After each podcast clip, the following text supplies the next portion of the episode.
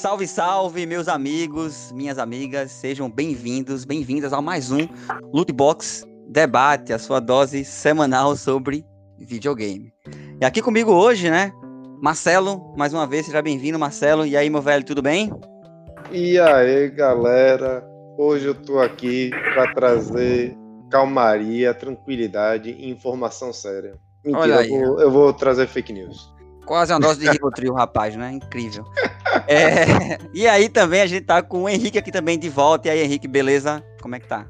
E aí, camarada Rio Denis, e aí, camarada Marcelo, e aí, todos. Tô Galera, aqui pra debatermos. Vamos lá, vamos introduzir esse tópico aí. Eu sou um anfitrião de vocês, me chamo Rio Denis, é esse nome feio mesmo. E estamos aqui hoje pra gente discutir... Carinhosamente conhecido como, como Rio, né? Carinhosamente, né, velho? Mamãe caprichou, mas ela pode. Enfim. Esse rio não continua lindo. ah, olha que mamãe discorda.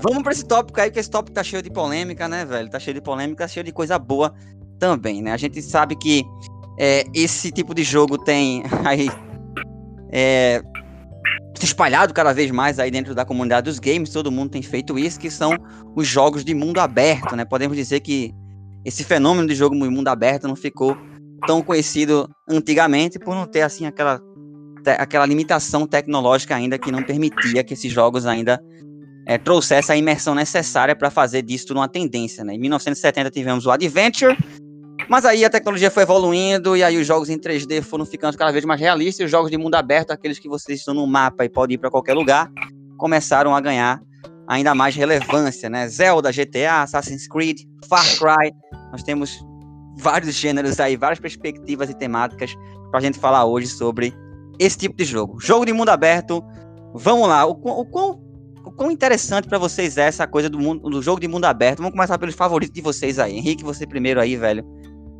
Fala pra mim. Cara, eu, a gente tem um pequeno problema porque, assim, às vezes eu não sei exatamente, né, dizer o que é, como seria um jogo de mundo aberto. Quando uhum. você fala essa palavra, jogo de mundo aberto, realmente eu penso em jogos como GTA, penso em jogos como Zelda, especialmente o mais recente, Breath of the Wild, tá ligado? Também lembro de um Majoras e de um Ocarina, que é os que marcam um pouco mais, tá ligado? Uhum. E assim, recentemente, né, realmente, devido à tecnologia, acho que Ubisoft é, dispõe de muitos jogos desse estilo pra gente, né? Eu lembro aí de Assassin's Creed, de um Watch Dogs, tá ligado? Far Cry. Mas assim, ainda, ainda há muita coisa é. pra gente conversar sobre esses jogos, né? Tu, Marcelo? Tem bastante. Cara, entre os meus jogos de mundo aberto e alguns deles vocês podem até discordar, porque pelo que a gente vem conversando, um deles vocês não consideram um jogo de mundo aberto, mas se eu for trazer meu, meu top 5 aqui, o primeiro seria é, Breath of the Wild, porque uhum. eu acho que ele adicionou bastante quesitos de inovação e foi um mundo aberto feito na medida certa. O uhum. segundo seria Fallout New Vegas. Uhum. Terceiro, The Witcher 3. Quarto, uhum. Hollow Knight. E quinto, GTA V. Cara, não achei ruim não essa seleção aí. É, Jogões, né? Tem aí que diz que mundo aberto é só 3D. Quem é essa pessoa? Se acuse. Então, é, a gente a nessa discussão, né? O que, faz... é que define o que é um jogo de mundo aberto, né? É. Vamos lá. E o, o que, é que você acha que define um bom jogo de mundo aberto? É, vamos logo explicar aqui nos bastidores. A gente falou aqui um pouquinho sobre a questão de jogos 2D podem ser mundo aberto, né? Eu sempre consigo, assim, é, enxergar o conceito de mundo aberto em jogos 3D, porque é aquela história de que é, te dá a liberdade de ir para qualquer direção ali, para qualquer lugar, né? Tem aquela aquela perspectiva que para mim somente assim funciona no 3D. Eu não vejo muito assim nem na imprensa, assim, nem em qualquer outro assim contexto jogos Metroidvania como Hollow Knight estarem inseridos aí no, no conceito de mundo aberto. Não estou dizendo que você não tem muita coisa para explorar, tem bastante, mas eu não vejo dessa forma aí não, né? Mas, mas há controvérsias, eu entendo que você curte aí, Marcelo, mas vamos ver o Henrique aí, ver se ele. ver o que, é que ele acha dessa sabatina aí. O que é que tu acha, Henrique? Metroidvania. Entra no mundo aberto ou não? Jogos 2D em eu geral. tô tentando aquela abordagem filosófica, tá ligado, Rio? De assim, olha, o que que define o que é um jogo de mundo aberto? eu tô tentando pensar que o jogo de mundo aberto seria aquele em que você tem liberdade, assim, de movimento, né? Certa liberdade de movimento para fazer coisas além do seu caminho, do seu objetivo, tá ligado? É assim, porque geralmente no jogo você tem um objetivo, tem que fazer alguma coisa, só que você tem que, por exemplo, seguir uma trilha, né? Mas você pode se desviar dessa trilha. Se eu entender, se a gente entender jogo de mundo aberto nesse sentido, eu acho que dá para considerar sim, viu? Um Metroidvania da vida como sendo um jogo de mundo aberto. Olha Porque aí. o Metroidvania é aquela ideia, né? Você tem várias áreas, várias sessões, tem que explorar, às vezes volta para a mesma área, mas às vezes você não precisa fazer isso numa linha Naquela reta, né? Você pode pegar um atalho aqui, ali e ir fazer uma outra coisa que não é essencial para o jogo, mas que ajuda, né? Que te diverte, que vai te dar mais uhum. opções. Ah, cara, é, eu, eu consideraria. verei Hollow Knight três vezes e nenhuma das três vezes eu fiz os caminhos do mesmo jeito. E não foi porque eu estava me forçando a fazer diferente, era porque um jogo bem grande, apesar de ser 2D, e eu realmente não me lembrava a ordem que eu tinha feito as coisas. Pois, pois bem, é, né? pois bem, assim, é, realmente aí já entra já em vários campos aí. Eu considero esses jogos como jogos que não são lineares, mas nem todo jogo que não é linear, para mim, é um jogo de mundo aberto. Mas, assim, é, colocar assim como essas possibilidades que você tem nesses jogos, realmente são muitas, né? Você não segue realmente uma linha. É válido, é válido. Mas eu acho que existem outros elementos também aí que podem. que a gente encontra em jogos de mundo abertos e que eles tornam o jogo melhor ou pior, né, velho? O que, que vocês têm a dizer? Quais são os elementos aí que vocês gostariam de listar? Vocês conseguem pensar Olha, em algum? Eu acho que trazendo especialmente para o mundo Ubisoft, né, e jogos abertos, a gente tem que falar da, da torre. A torre que vai desbloquear o mapa. Você The tem esse elemento Creed, da torre. Em Assassin's é... Creed, você tem em Far Cry, né? Zelda adotou, né? Então essa é... torre, o que, que vocês acham dela? Ela é interessante, não é? Eu, eu acho interessante, viu? Eu, eu acho interessante. Porque acho que a, a, ideia de você estar tá na perspectiva ali do alto para você enxergar o mundo e ver as possibilidades que você tem diante dele. É por isso que o mundo aberto em 3D funciona tão lindamente. Porque você tem aquela visão ali ao seu redor que é incrível. Então, eu, sou, eu acho incrível, desde a primeira vez que eu subi numa torre no Assassin's Creed até hoje, eu acho bem épico esse momento. É, eu ah, concordo com o Rio, eu acho que é um elemento que é bom, desde que ele seja corretamente explorado, né? Nos últimos Assassin's Creed, inclusive, eu, o último que eu joguei foi o Odyssey, eu não achei lá muito legal. Mas não sei. Talvez. Eu fico um pouco sido. agoniado quando você vê, né? Você sobe a torre e tal.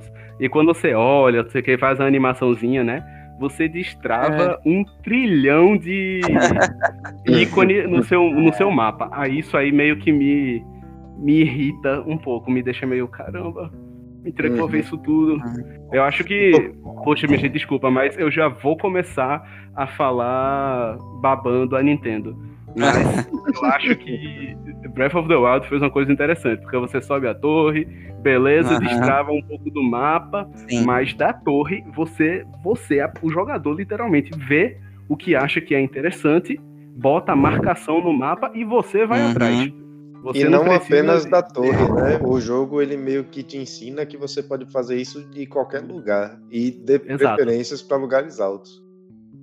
O que Exato que para mim faz um bom jogo de mundo aberto que o Zada fez aí, eu vou também dar uma uma puxada uma de saco aí, né? uma babada de ovo na Nintendo, é que para mim um, um, bom jogo de mundo aberto, você não abre muito mapa. Quanto menos você abre o mapa, melhor para mim. Quanto você tem um mundo orgânico que te apresenta coisas o tempo todo diante do seu personagem, para mim isso é um bom jogo de mundo aberto. Não gosto muito de ficar abrindo o mapa o tempo todo, não, colocando mil coisas para fazer, não curto muito não. E o Zelda para mim fez isso. Eu acho incrível. Você pode marcar, inclusive, os ícones usando aquele aquela visão de aproximação, uma espécie de binóculos que ele tem, que ele usa com. É, usando com o tablet, né? O tablet lá. Eu acho que você pode marcar diretamente dele, ou seja, pela visão do personagem Exato. ali, que fica a primeira pessoa. Aquilo é fantástico, cara. Então, daquela forma, eu fui explorando o mundo e eu não abri tanto mapa. Isso é incrível. Eu, eu gostei desse primeiro tópico que o Henrique puxou, porque ele, para mim, ele já meio que puxa outros três pontos que são essenciais para fazer um bom jogo de mundo aberto. Uh, o primeiro sendo a medida certa de espaçamento entre elementos e como esse, esses elementos se repetem no, no jogo, né? Que aí foi o caso que ele falou aí de quando você. Tem um milhão de ícones, né? Isso. Um milhão de tarefinha e... besta. e em questão de espaçamento, na verdade, é mais o quanto você precisa se locomover para chegar do ponto A até B, né? Uh, o outro uhum. ponto que Rio, na verdade, acabou desenvolvendo bem foi a questão da imersão. O fato de você estar tá bem imergido e ter bastante elementos no ambiente e vão despertando é. nossa curiosidade para nos meio que nos guiar dentro do jogo faz com que a gente olhe pouco para o mapa e olhe mais para o mundo. Isso cria uma experiência de imersão fantástica. É isso aí. Exato. O jogo deixa de ser você é, fazendo lista de coisa, né? É uma deixa de ser um jogo e passa a ser uma lista de tarefas às vezes, né? Eu comecei uhum. a jogar Far Cry 3, que eu desde a época que lançou eu tinha interesse e tal. Só fui jogar alguns anos depois, mas eu percebi que eu morguei porque eu, eu gosto de fazer as coisas nos jogos mas ele tinha deixado de ser um jogo e virou uma lista de tarefa, né? E acaba sendo meio que o mote, o lema da Ubisoft, né? Muitas vezes ele não tem muita qualidade, mas ele tem muita quantidade de coisa para fazer. Pois então é. dá é até pra você dizer, né? Olha, eu passei 80 horas jogando Assassin's Creed. Mas 40 dessas foi porque eu queria fazer 100% do jogo e sair, né, fazendo todos os as besteirinhas que tinha para fazer de chegue nesse lugar, ache essa pessoa, ou então destrua esse acampamento, depois destrua esse outro acampamento, depois esse outro acampamento. Uhum. exatamente. É, acaba sendo é, cansativo, né? Sim, é. com certeza. Um exemplo de é. jogo que. Você vai concluir? Fala aí, Marcelo, fala aí. Eu acho que outra característica positiva de um jogo de mundo aberto é que ele precisa ser sistêmico, né? Hum. Um jogo sistêmico, não sei se vocês estão familiarizados com o conceito, mas é um jogo onde todos os sistemas deles interagem, eles estão interconectados entre si. É, o próprio é, Zelda é um ótimo exemplo disso, porque ele tem os elementos de uh, weather, né, de tempo, interligados com elementos de batalha e de stealth. Uh, Outro jogo que o faz isso. dia e noite também contribui com isso. Exatamente. O é aquele jogo... medidor de som. É, exatamente. Outro jogo que eu poderia citar aqui é o próprio Shadow of Mordor, né? Que você pode muitas vezes evitar uma luta com inimigos simplesmente porque os animais eles não detectam você apenas como algo um, um, um alvo. Eles detectam. Um hostil, né? Isso, é. eles detectam tudo que é aquilo que eles comem como um alvo, inclusive orcs. E daí você pode simplesmente liberar um bicho desse para matar os bichos, os carinha por você. Exato, um... você pode resolver um impasse de diversas maneiras, né? Isso uhum. eu acho uhum. maravilhoso mesmo. É isso aí, eu acho que também, já que tu mencionou Witcher 3, Marcelo, acho que para mim tem que ter boas sidequests, né? E o Witcher 3 tem as melhores dessa lista aí que a gente acabou de falar, de todos que eu joguei até hoje. E que pra mim o que define um bom jogo de mundo aberto também são as side quests. E é importante. É importante. Cara, pra mim, é, New Vegas é da minha lista o que faz melhor side quest.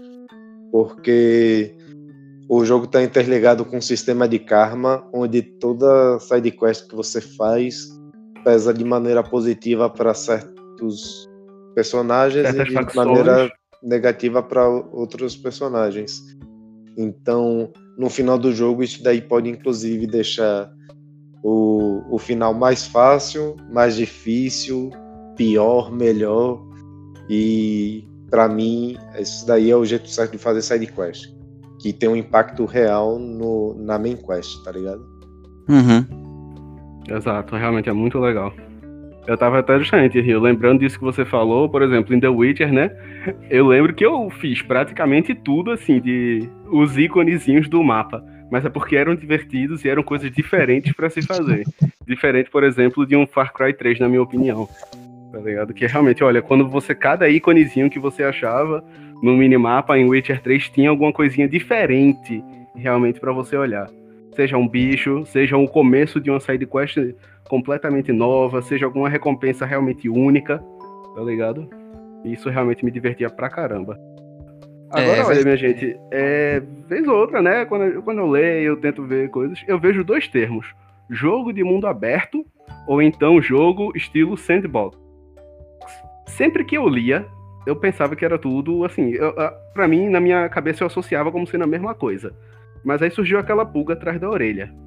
Sandbox verdade, jogo de mundo é. aberto. Não é a mesma coisa.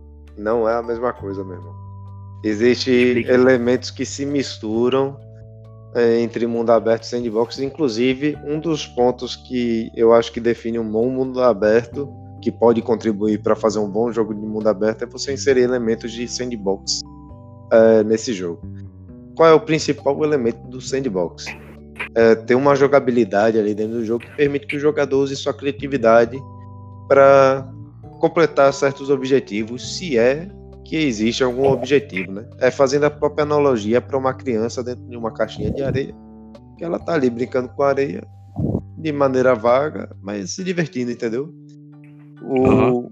o jogo ele é feito uhum. para encorajar o jogador a jogar da maneira mais livre possível e fazer as coisas mais diversas, né? Então. Uhum. Quando tu fala isso, Marcelo, eu acabo associando muito, por exemplo, desculpa, mil desculpas ser babão, mas eu tô associando bastante a um Zelda Breath of the Wild, por exemplo. Isso. Ele seria um exemplo. Porque Zelda, na verdade, ele é um jogo de mundo aberto com características de sandbox. É, eu, na verdade, até fiz uma listinha aqui com exemplos onde a gente pode deixar isso daí bem claro, eu acho que na, nossa, na cabeça de todo mundo aqui, de todo mundo que está ouvindo, né? Eu tenho aqui, por exemplo, temos jogos de sandbox com elemento de mundo aberto, que é o contrário de Zelda, né? Que eu poderia listar aqui Terraria, Minecraft, Dragon Quest Builders, porque originalmente Terraria, se você parar para pensar, é cavar, construir coisa e mas e é os desenvolvedores acabaram inserindo elementos ali que meio que tornou um jogo, botou alguns elementos de mundo aberto no jogo e fez com que o jogo tivesse uma ideia de progressão, né? Para pessoas que não são tão criativas assim como eu conseguirem se divertir no jogo. Nós também temos jogos de mundo aberto com elementos de sandbox, que é o próprio caso do Breath of the Wild, que tu citou. E eu vou citar aqui hum. um exemplo, talvez Henrique não goste, Fallout 4, porque a parte de base building de Fallout 4 meio que caracteriza um sandbox, que ele te dá uma liberdade para você criar uh, as suas bases, né, ao, a, através do mapa, e você pode criar de diversas maneiras, dando o significado que você quiser para as suas construções. Nós temos até jogos sandbox que são lineares, que é o caso de Besiege. Não sei se vocês conhecem, mas é um jogo. Maravilhoso, um simulador medieval de Exato. arma de guerra. Exato, e é um uhum. jogo sensacional.